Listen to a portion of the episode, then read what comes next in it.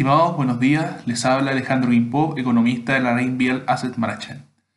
En esta oportunidad les quería comentar brevemente lo que fueron el comienzo de las reuniones de primavera del Fondo Monetario Internacional y también el comentario sobre el World Economic Outlook, WEO, de abril de 2020, que reduce considerablemente las proyecciones de crecimiento para el mundo y también para Chile por el shock del COVID.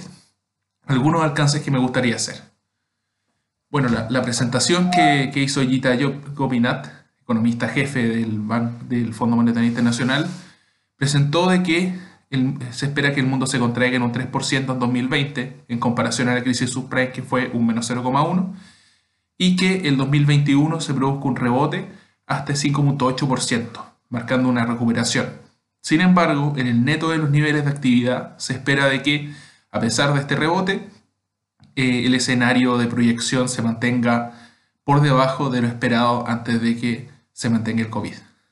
En esta circunstancia, el escenario base que se asume es de que el pic de, del COVID se alcance el segundo trimestre del 2020, mientras que eh, la recuperación comience a partir del tercer trimestre del año 2020.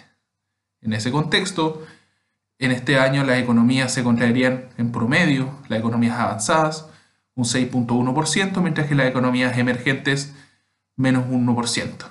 En comparación de nuevo a la crisis subprime, las economías eh, desarrolladas o avanzadas se contrajeron un 1%, mientras que las economías emergentes crecieron un 2.8%, principalmente por la influencia de China. Así, no estamos exentos de escenarios de riesgo que puedan complejizar un poco más el desarrollo. En este caso, si la crisis sanitaria se expandiera hacia el segundo semestre del 2020, el mundo podría contraerse un 3% más, es decir, llegar a una contracción total de menos 6%, mientras que si se expandiera hasta el año 2021, podría caer un 8% más, es decir, un menos 11% respecto al año anterior, en el año 2020. De todas formas, lo que hemos visto en las últimas semanas es que se han hecho importantes esfuerzos para evitar estas situaciones y que hemos visto señales alentadoras principalmente de Europa en lo que es la contención del COVID. En comparación a la Gran Depresión, esta crisis se va a mantener de mejor forma, es decir, esta crisis posiblemente sea más grande que la crisis subprime, sin embargo, eh, respecto a la Gran Depresión va a ser menor, puesto que las economías avanzadas un 16%, mientras que eh, las, el PIB mundial cayó un 10%. La recomendación general es que los gobiernos puedan actuar rápido, y eso se suma también el caso de Chile. Me gustaría también hacer algunos comentarios por región. En el caso de Asia, hay señales positivas por parte de China, que ha mostrado algunos signos de recuperación luego de pasar el peor momento en el primer trimestre del 2020. Aún así, no está claro si su recuperación va a ser en forma de V o en forma de U. Parte de eso se va a dar principalmente por las medidas que se puedan generar del levantamiento de cuarentenas, de los lockdowns que actualmente se están viviendo y que se han visto en algunas ciudades de Wuhan y también de la provincia de Hubei. Y también eh, el estímulo que pueda surgir por parte de recuperación de sus socios comerciales y también muy sujeto a las secuelas que existe en la economía post-COVID. En el caso de Europa, las proyecciones van a ser peores, puesto que incluso previo al COVID el escenario se veía bastante débil. Adicionalmente, que muchos países en Europa dependen fuertemente del turismo y del comercio internacional. El caso más crítico puede ser España, Italia y Francia, debido a que el COVID le ha pegado más fuerte y eso obviamente puede impactar su crecimiento potencial. Con todo, dado que es un choque exógeno, cabe destacar de que es importante utilizar todos los recursos necesarios para poder recuperarse. Un caso de relativo éxito ha sido el caso de Reino Unido, el cual a pesar de que se tardó un poco en tomar medidas de contención ante el COVID, ha tomado medidas fiscales que han sido positivas. Sin embargo, hay que tomar en cuenta de que hay que ser bastante flexible para poder ajustar el estímulo según sea necesario. Respecto a, a las negociaciones de OPEP y eh, respecto al efecto que tienen sobre el petróleo, lo que se espera es que se mantenga en torno a niveles del 35, de 35 dólares por barril en 2020 y 2021, debido al gran shock, a la baja en la demanda y también a que el almacenamiento está casi en el límite.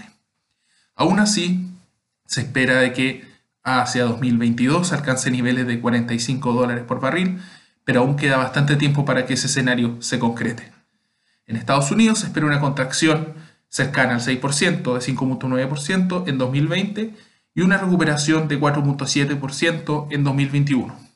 Aún así, como pasa en el mundo, el nivel de tendencia que nosotros veíamos, que, el Fondo Monetario veía en los niveles eh, previo al COVID, se van a mantener a la baja. Brasil posiblemente, al igual que muchas de las economías emergentes, sea uno de los países más afectados al vivir una triple crisis. En parte la, caída del precio de las materias primas, luego la desaceleración comercial y finalmente el fenómeno de la pandemia, que hacen de que eh, países que principalmente estaban viviendo reformas estructurales, como Brasil y México, eh, se deban detener por el momento debido a que en el corto plazo son mucho más importantes las medidas de, contención sanitaria. Sin embargo, es importante destacar de que en el mediano plazo las reformas estructurales deberían seguir para asegurar una buena eh, comprensión en el crecimiento. Finalmente, a modo de reflexión, me gustaría destacar de que el fenómeno del COVID ha llevado a que algunos países hayan puesto más énfasis en medidas proteccionistas, especialmente a la hora de la compra y venta de insumos médicos, y hay cierto temor de que se produzca una reversión de la globalización. Sin embargo, ese escenario sería muy contraproducente debido a las medidas que se están viviendo en este momento. En mi opinión, las señales del Fondo Monetario parecen estar eh, de alguna forma exageradas en el escenario bajista considerando que están bastante desancladas de lo que opina el promedio del mercado y el mismo Banco Central, junto con lo que hemos visto en general en los reportes del sales side, tanto nacional como internacional. Las proyecciones que mantiene el Fondo Monetario podrían darse en un escenario más malo, el cual vea una postergación del COVID. Sin embargo, eh, nosotros estamos viendo un escenario que está en torno al menos 2%, en comparación al menos 4.5% que ve para Chile el año 2020. En ese escenario, también un punto a destacar es la inflación que está viendo el Fondo Monetario para Chile de 3.4%, que no se condice con las medidas de eh, holgura de capacidad que va a vivir el país en este año. Aún así, destacar de forma muy importante que en un escenario de incertidumbre muy alta en el corto plazo, es difícil realizar predicciones de forma exacta, lo que hace de que enfrentemos una gran nebulosa en el momento de eh, tomar decisiones de corto plazo. Sin embargo, vamos a estar atentos a las actualizaciones de información para poder ajustar nuestro modelo y tomar las mejores decisiones en corto plazo. Muchas gracias, que tengan un muy buen día.